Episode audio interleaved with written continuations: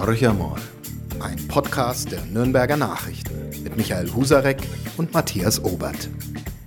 Ja, hallo Michael. Hallo Matthias. Zum zweiten Mal beim Podcast. Also es gibt uns noch, was wiederum bedeutet, ähm, wir bekamen Reaktionen. Das waren Reaktionen, die auch gesagt haben, macht weiter. Also machen wir weiter, wir hören auf unsere User. Ja, wir haben aber auch ähm, ein bisschen äh, Rückmeldung bekommen, dass nicht alles äh, gestimmt hat, was wir erzählt haben. Und das Schöne für mich ist, es hat hauptsächlich, oder es betrifft dich, es geht nämlich um äh, den Ausflug des 1. FC Nürnberg zum Europapokal. Und äh, ich lese das mal kurz vor, weil unser User Tuga äh, schrieb uns daraufhin, es ist ein interessantes Format, natürlich noch ausbaufähig, okay, nehmen wir hin. Bitte gerne weitermachen, das hören wir natürlich gerne. Und dann geht's weiter. Den vorletzten Europapokalausflug zu Lazio Rom hat der Redakteur sicherlich alleine getätigt, während Eckes und Co. den AS Rom besiegten. Ja, er hat vollkommen recht, der User. Ich kann mich da nur entschuldigen für einen Fauxpas. Ich war natürlich nicht allein in Rom, sondern tatsächlich mit zigtausend anderen Clubfans und äh, in der Tat ging es gegen den AS Rom. Aber zu meiner Ehrenrettung, die Partie fand nicht an der sonstigen Spielstätte der Römer im Olympiastadion statt, sondern das war damals gesperrt wegen der Vorbereitung auf die WM 1990 im Flaminio-Stadion, einem kleinen Stadion am Rande Roms. Vielleicht kam ich deshalb auf diesen völlig abwegigen Gedanken, dass der Club gegen Lazio gespielt hat. Äh, nochmals zu meiner Ehrenrettung, ich habe das Ende des Spiels ohnehin in der Halbdämmerung nur erlebt, weil mir ein netter römischer Fan im Stadion einen ziemlich großen Stein auf den Kopf geworfen hatte, sodass ich sozusagen buchstäblich einen Knockout hatte und äh, erst einige Zeit später in einem römischen Krankenhaus frisch verarztet wieder klar denken konnte. Ja, Wahnsinn, höre ich zum ersten Mal. Also sozusagen als Hooligan getroffen worden oder ganz ja, von wegen, Fan? ich war ganz braver Fan, ganz, ganz braver Fan. Ich war nie in meinem Leben annähernd auch nur Hooligan. Stand da und die römischen Fans, die waren nicht brav und die haben schon das ganze Spiel über angefeilte und schärfte 100 Lire-Stücke, damals gab es noch keinen Euro, äh, rübergeworfen zu den Clubfans. Beim Euro hätte es rentiert vielleicht. Hätte es rentiert, die aufzusammeln, genau. Und äh, irgendwann flogen halt auch mal Steine und ich war einer, ich würde mal sagen, von zwei bis drei Dutzend, äh, die getroffen wurden. Und aber alles hat ein Ende, auch diese Wunde ist verheilt und okay. äh, geblieben ist der Clubsieg. Genau. Ähm, um, und äh, der Club äh, ist aber gleichzeitig auch eine, einer der Kritikpunkte, den äh, zumindest du bekommen hast. Äh, der kam aber mehr innerfamiliär, glaube ich. Absolut. Meine Frau, die ja den Podcast ähm, auch angehört hat, hat gemeint, ähm, was soll das Ganze überhaupt? Damit konnte ich noch ganz gut leben. Aber sie meinte auch, sprecht doch bloß nicht über den Club, das will ja keiner hören. Deswegen müssen wir uns da heute unbedingt mäßigen. Das finde ich natürlich sehr, sehr schade, weil der Club ja das letzte äh, Auswärtsspiel, welches Spiel auch anders als ein Auswärtsspiel, äh, 1 0 gewonnen hat. Wir auf Platz, also ich sage schon wir, wir auf Platz 2 stehen. Also natürlich würde ich liebend gern über den Club reden. Das war bei Hertha BSC Berlin das Spiel, oder? Ja, genau, bei Hertha BSC im Olympiastadion, wenn ich mich recht erinnere. Genau. Später ging es dann aber in die äh, Försterei, um noch ein paar Bäume umzuschneiden. Also irgend, irgend sowas war. Ja, also dann machen wir andere Themen, wobei meine Frau und deine Frau scheinen eine ähnliche Einschätzung zu haben. Also ich bekam zu hören, es wäre ein rechtes Gesotter, was wir von uns geben würden. Ähm, nichtsdestotrotz erfreut uns natürlich, dass der ein oder andere Zuhörer äh, gemeint hat, ja, macht ruhig weiter, ausbaufähig. Ich glaube, das können wir das unterschreiben. Kann man nur unterschreiben. Und deswegen machen wir auch weiter und wir hoffen natürlich am Ende äh, der Serie, wie lange sie auch immer dauern wird, äh, vielleicht auch unsere Frauen davon zu überzeugen, dass sie uns zuhören wollen. Die aber Messlatte liegt mir persönlich zu hoch, aber ich bin schon zufrieden, wenn einige andere uns als Zuhörer treu bleiben würden. Okay, dann versuchen wir mal ein bisschen äh, die Themen zu, zu wechseln. Wir haben letztes Mal ja relativ ausführlich über Söder und Mali gesprochen und äh, gerade Söder macht ja weiter Schlagzeilen von sich. Also wir werden sicherlich noch öfters über ihn reden müssen und dürfen. Und, und vor allem du hast ja am, am Wochenende im Wochenmagazin einen durchaus umfangreichen Artikel äh, über Söder geschrieben. Ich habe ihn leicht irritiert gelesen, habe gedacht, ist jetzt der Michael zum Söder-Fan äh, geworden. Es waren ein paar kleine Spitzen drin aber es war doch sehr, sehr wohlwollend und äh, du hast seine Karriere ja da intensiv beleuchtet. Ähm, ja, wirst du Söder-Fan so langsam? Die Gefahr, dass ich zum Söderianer werde, ist relativ äh, gering. Ich beobachte ihn einfach seit einiger Zeit und ähm, muss schon sagen, Hut ab vor seiner Karriereplanung, gleich wie man politisch zu ihm steht. Äh, er hat relativ konsequent seinen Weg beschritten und ähm, ist am Ziel angelangt. Ich bin total gespannt, weil ich ihn am Ende dieser Woche sehen werde in Veitshöchheim, wo ich ähm, erstmals dabei sein will, darf, kann, muss. Und ähm, Markus Söder ist da ja ein ein echter Garant ähm, für Überraschungen. Ich bin sehr gespannt, in welchem Kostüm er Komm, auftritt. Kommt er verkleidet oder es ist ja so. Äh, ich schätze, er kommt als Ministerpräsident, hat die äh, Seehofer-Fliege äh, an, aber ich weiß es nicht. Ich glaube, er wird sich heuer äh, etwas zurücknehmen und nicht mehr so im, im ganz großen Kostüm auftreten, weil er ja so langsam, auch das äh, habe ich ja geschrieben, zum Staatsmann mutiert und äh, der Landesvater eben sein will. Ja, und so als, als Landesvater, wenn man sich überlegt, ich habe ein paar Artikel über ihn gelesen, Bayern Plan, was er alles vorhat. Ich denke, er er macht jedem recht. Äh, weniger Flüchtlinge, konsequent an den Grenzen, gleichzeitig äh, ökologischer Vorreiter. Er kämpft gegen das äh, Sterben äh, der Dörfer. Äh, Infrastruktur wird besser werden, aber gleichzeitig, das ist auch wunderbar, wie er das hinbekommt. Wir bauen mehr Straßen, äh, wir weisen weitere Industrie- und Gewerbegebiete aus, aber gleichzeitig will er ein Kompetenz, ein Referenzzentrum für Artenschutz auf den Weg bringen. Also der Mann ist insofern ein Phänomen, also den Spagat Spagat kriegt sonst, glaube ich, im Moment in Deutschland kaum jemand hin und die Leute glauben ihm das sogar. Also es gibt noch jemanden, der das auch ganz gut kann, das ist die Kanzlerin Angela Merkel, so unterschiedlich äh, Söder und äh, die Kanzlerin sind.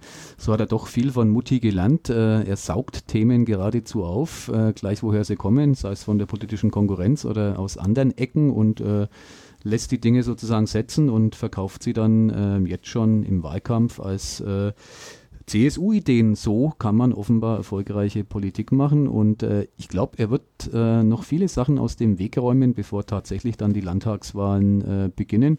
Ich bin sehr überzeugt, dass er sämtliche strittigen Themen, äh, die es auch nur geben kann, in irgendeiner Form aufnimmt und sozusagen wegweht, wegbläst und am Ende äh, weht ein laues Lüftchen durch diesen Freistaat ähm, und Markus Söder wird der sein, der einen Erfolg einfährt bei der Landtagswahl. Ja, da lassen wir uns mal überraschen. Ähm, du hast äh, das Bundeskabinett schon angesprochen. Wir haben uns ähm, auch mal die Woche so kurz äh, drüber ausgetauscht. Also Söder aus, aus Bayern jetzt äh, am Start ähm, ist ja eine große Nummer. Ich kann dazu beitragen, dass ein äh, zumindest auf dem gleichen Gymnasium, ich komme ja schwer vom Lande, also Bad Windsheim und auf dem gleichen Gymnasium äh, ist ein äh, zumindest jetzt noch amtierender Minister tätig gewesen, der Christian Schmidt. Ähm, den vergesse ich immer ganz gern, weil ich ihn ehrlich gesagt nie auf dem Schirm habe, was natürlich eine sträfliche Sünde für einen Journalisten hier in der Gegend ist. Aber er ist, glaube ich, der unscheinbarste Minister im Kabinett Merkel, obwohl er momentan ja sogar zwei Ressorts verantworten muss, die Landwirtschaft äh, und den Verkehr. Wie war er denn so als Schüler? Hat er da auf den Putz gehauen oder war er auch schon eher äh, still und leise? Ja, ich, ich, ich finde, oder man hat den Eindruck, ich weiß nicht, ob er es bewusst gemacht hat, aber seine Karriereplanung fand ich schon auch sehr äh, stringent. Äh, äh, ist er natürlich ein ganz anderer Typ wie, wie Markus Söder, definitiv. Ähm, er war damals äh, Schulsprecher schon, ähm, wurde dann abgelehnt, äh, abgelöst, nicht abgelehnt, er wurde abgelöst von einem äh, sehr weit links stehenden Schülersprecher, aber solange er im Gymnasium war, war er äh, Schulsprecher, war natürlich, äh, wie sich das gehört, bei der Schülerunion, anschließend bei der Jungen Union, hat äh, Studium begonnen und war dann beim RCDS, also dem Ring christlich-demokratischer Studenten und ich glaube sogar der Bundesvorsitzende. Ähm, also schon sehr stringent seine mhm. Karriere vorangetrieben, aber ein eigentlich deutlich äh, ruhigerer als Markus Söder, kein polternder Typ, äh, immer äh, verbindlich, hat auch immer eigentlich so mehr die Harmonie gesucht. Und äh, umso überraschender war für mich jetzt diese Glyphosat-Entscheidung, äh, wo ich mir manchmal so denke, ähm, wurde er da hingetragen, wurde, ihr, wurde ihm gesagt, naja, das Ding kannst du jetzt noch leisten, äh, dir kann eh keiner mehr. Ich glaube also, ja im Gegenteil, man hat ihm vielleicht gesagt, du kannst da jetzt alles leisten, weil mit dir will eh keiner mehr. Also ich denke, dass er seine Chancen, äh, einem künftigen Kabinett äh, Merkel anzugehören, relativ gut einschätzen kann. Die dürften äh, nach allem, was verlautet, gegen Null tendieren. Von daher war das vielleicht nochmal ein Versuch, sich zu profilieren und äh, das ist ihm ja durchaus gelungen. Er war für einige Tage in den Schlagzeilen und es hat ihm keiner zugetraut, ähm, so eine Entscheidung zu fällen, wobei ich nicht glaube, das ist, glaube ich, schon eine, eine gut kolportierte mehr, dass er derjenige war, der das so als Alleingang gemacht hat. Ich denke schon, dass äh, Mutti, sprich die Kanzlerin, da mal vorher, mhm. vielleicht nicht selber, aber über Mittelsmänner mit im Boot gewesen war. Ja, und da wieder der Bogen zum, zu Markus Söder, finde ich dann schon fast schizophren, äh, was aber dort in der CSU ja ganz gut funktioniert, äh, dass ähm, äh, Söder sagt, also Glyphosat, äh, er will auf jeden Fall, dass die bayerische Landwirtschaft sich noch schneller vom Pflanzengift Glyphosat verabschiedet als der Bund. Ähm, also man hat einen Bundesminister, der letztendlich diese Glyphosat-Entscheidung durchdrückt und dann sagt man, nö, nö, aber wir äh, machen das sowieso ganz anders. Äh, wir gehen den bayerischen Weg und äh, der richtet sich ein bisschen auch danach, woher gerade der Wind weht.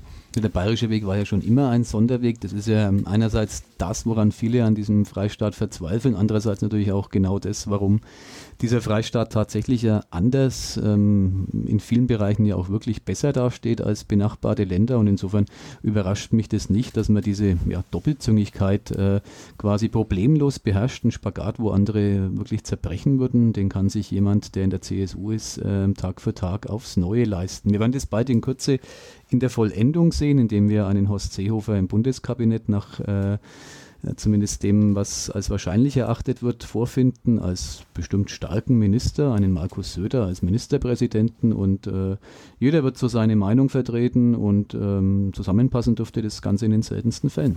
Ja, das glaube ich auch. Über die GroKo oder die, was da gerade im Hintergrund läuft, können wir uns ja mal kurz vielleicht unterhalten, aber ich möchte noch eine Anekdote loswerden zu meinem Christian Schmidt, ähm, weil äh, vor, vor ungefähr fünf, sechs, sieben Wochen ist bei uns zu Hause der Kühlschrank ausgefallen und ähm, wir waren überlegen, ja, einen neuen kaufen, aber wir wollen ja ein bisschen nicht immer sofort neu kaufen und rentiert sich eine Reparatur und bekamen dann äh, von der Schwester ähm, meiner Frau den Hinweis, ja, ruf doch mal den Christian Schmidt an.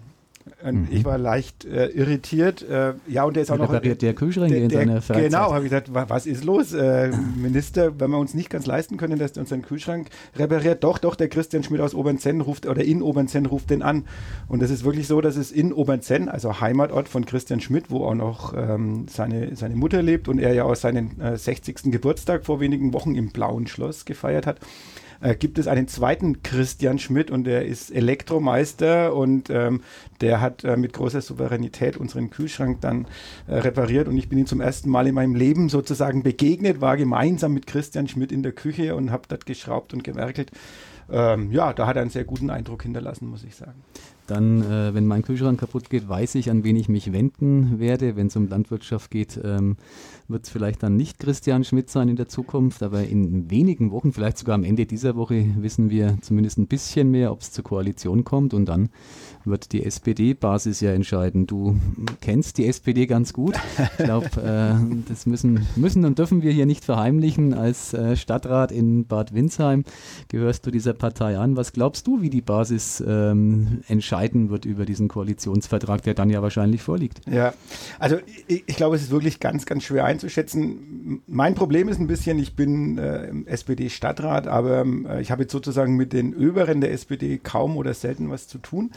Äh, aber es entscheiden also, ja die Unteren. Es entscheiden ja die Unteren und das macht es wirklich nicht leicht. Wir hatten letztens ähm, in der Fraktion eine Besprechung, wir hatten, äh, ich hatte, hatte Kontakt zum, zu der Vorstandschaft des ähm, Ortsvereins und das ist ähm, ich würde mal sagen, gut gespalten, äh, ohne dass man jetzt aufeinander losgeht äh, und sagt, äh, ich habe recht, aber ähm, eine unglaubliche Verunsicherung spüre ich in, in, in der Partei eigentlich. Keiner weiß, was richtig ist. Es gibt vielleicht auch nicht die richtige Antwort.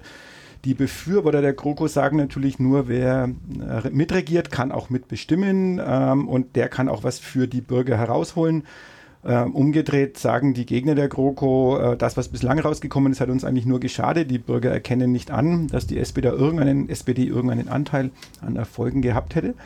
Und ähm, beide sind sich manchmal so in dem Punkt einig, wir werden irgendwo bei 15 oder 12 Prozent am Ende landen. Das ist eigentlich traurig, ähm, weil man sollte eher optimistisch äh, in, in, so eine neue äh, Regierung gehen. Ich persönlich bin auf insofern unschlüssig, ich bin eigentlich gegen eine GroKo, bin sehr gespannt, was jetzt am Ende bei einer Mitgliederbefragung rauskommt. Ich glaube, die Zerrissenheit der Partei zeigt ja auch so eine Aktion wie äh, jetzt eintreten, ja, genau. ähm, um dann mitbestimmen zu können. Das äh, führt ja eigentlich auch so eine, so, so eine Geschichte überhaupt ein bisschen ad absurdum. Gibt es auch nur in der SPD so eine Aktion? Ich finde schon, dass die Partei, äh, gleich wie man zu ihr politisch steht, äh, ein echtes Problem mit ihrem Image hat, äh, dringend mal auf die Couch müsste. Wenn es denn einen Therapeuten für Parteien gäbe, würde ich es der SPD sehr, sehr dringend anraten, weil ähm, auch wenn sie manchmal gute Sachen tun, haben sie die große Gabe, dass ähm, die Ernte andere einfahren und momentan dieser bizarre Streit um die große Koalition mit dieser Eintrittskampagne von den Jusos ähm, inszeniert, finde ich sagenhaft. Ich finde es ein bisschen komisch als Beobachter, also komisch im, im, Sinne von, von lustig, aber natürlich für die Partei total schädlich. Das ist zum Beispiel was, was der CSU nie passieren würde. Die können sich ein Vierteljahr lang öffentlich äh, zerfleischen. Dann gibt es einen Parteitag der Einigung, ähm, wie im, im, besten kommunistischen Regime es nicht äh, vorbildlicher gestaltet werden könnte und hinterher ist alles gut und keiner schimpft mehr auf den anderen, zumindest nicht öffentlich. Also da könnte sich die SPD eine Scheibe abschneiden. Da gebe ich dir absolut recht, aber vielleicht ist es auch ein Phänomen aller, aller Parteien, die, sagen wir mal, links der CDU stehen, wobei die CSU, CDU ja inzwischen, äh, weiß man nicht so ganz genau, ob sie eher so linksliberal inzwischen schon äh, zu gelten hat, macht ja sozusagen im rechten Spektrum auch ein bisschen, macht man sicher da Gedanken, aber ähm, was die Linke veranstaltet, die Grünen überholen die SPD vielleicht gerade rechts, ich, ich, ich weiß es nicht, aber ähm, es gibt keine rechte Heimat für die linksliberal stehenden Menschen, habe ich den Eindruck. Die SPD, wie gesagt, ähm, äh, verzettelt sich da ein bisschen, während ähm, die CDU, CSU es schafft, ihre Reihen relativ geschlossen äh, zu halten oder immer wieder zu schließen. Aber was machen die mit der AfD? Das ist eine gute Frage. Ich denke, ähm, einige wenige denken immer noch, die, die vergeht schon, dieses Phänomen. Ich glaube das nicht. Ich denke, dass äh, wir mit Rechtspopulisten hier leben müssen. Ähm, Söder beispielsweise wird die AfD ganz, ganz offensiv äh, attackieren. Es wird interessant zu sein, äh, interessant sein zu verfolgen, wen er alles noch attackieren will. Mit der FDP hat er bereits eine Koalition in Bayern ausgeschlossen. Die AfD logischerweise ist ein No-Go ähm, für ihn.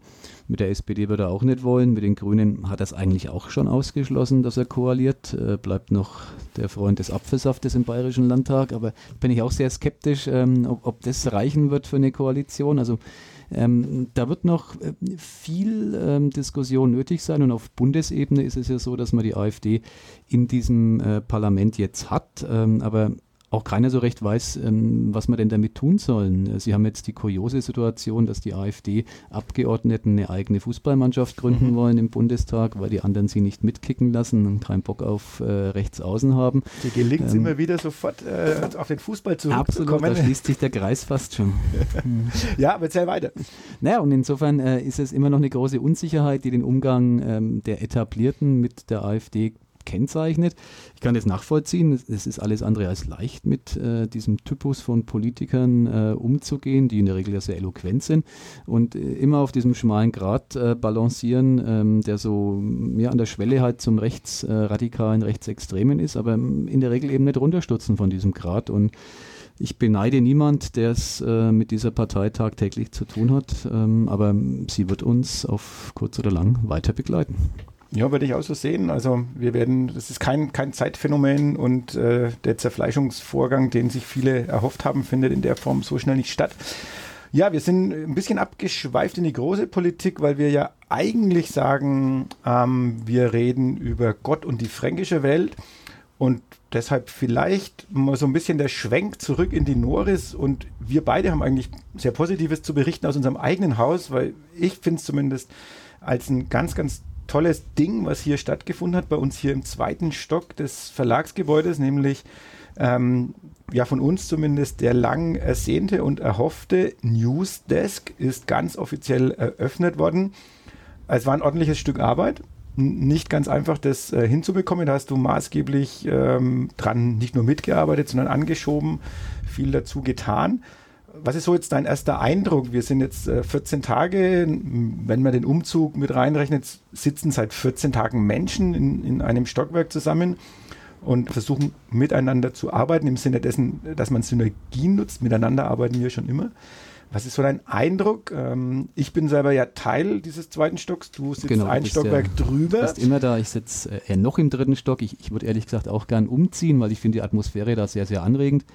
Wieder ein Ausflug in die große Politik. Willy Brandt hat mal gesagt, es wächst zusammen, was zusammen gehört. Würde ich übertragen auf das, was wir an unserem Newsdesk, äh, also im Gro Großraumbüro, in dem knapp 50 Leute sitzen, Onliner und Printmenschen, Redaktionsservice, ähm, alles Mögliche, alle, die dazu beitragen, dass wir Produkte für ähm, die gedruckte Ausgabe oder auch für digitale Kanäle machen können.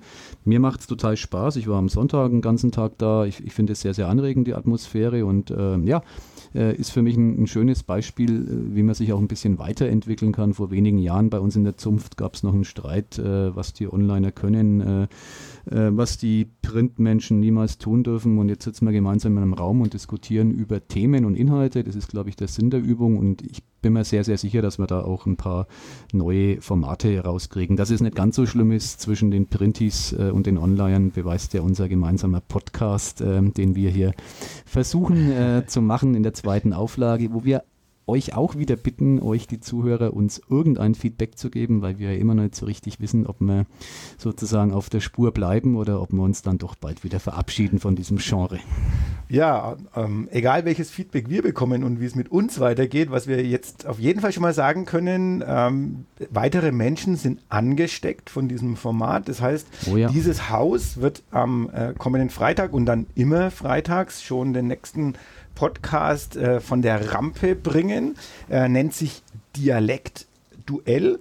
Und äh, das macht eine Kollegin äh, aus der Online-Redaktion, unsere Volontärin. Ähm, das ist die Marina, die sich äh, Mary nennt und oder nur Mary gerufen wird und die kommt aus Oberbayern und wurde trotzdem äh, bei uns als Volontärin eingestellt. Das zeugt von der Größe des Hauses. Das genau, also äh, wir sind äh, durchaus bereit, auch äh, solche Menschen hier bei uns aufzunehmen und ähm, sie macht sich insofern gleich verdient, dass sie sich eine echte Fränkin, die Tamara, äh, herausgesucht hat, die zwar nicht aus unserem Haus ist, aber aus einem äh, befreundeten Haus beim, beim RTV-Magazin arbeitet und das ist eine Urfränkin.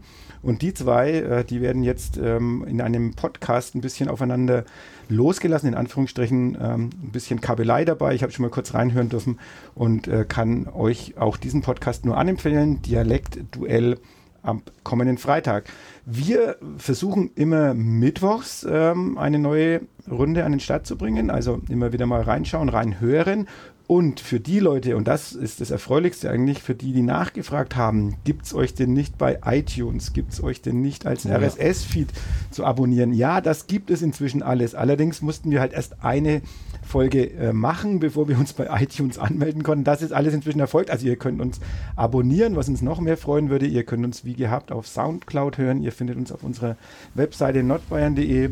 Das freut mich ganz besonders, weil das war die schönste Überraschung in meiner ganz, ganz jungen Podcast-Karriere beim Justizempfang einer, hm, wie soll man sagen, Veranstaltung von ähm, honorigen, meist ergrauten Männern mit überdurchschnittlichem Einkommen, äh, bei der ich zugegen war, äh, hat mich einer dieser Männer, ein sehr, sehr netter, der frühere Vizepräsident des Oberlandesgerichtes, Ewald Bärschmidt, angesprochen, dass er den ersten Podcast von uns gehört hat und äh, genau diese Fragen gestellt, ähm, wie kann man sich denn das Teilchen leichter runterladen, um es zu konsumieren.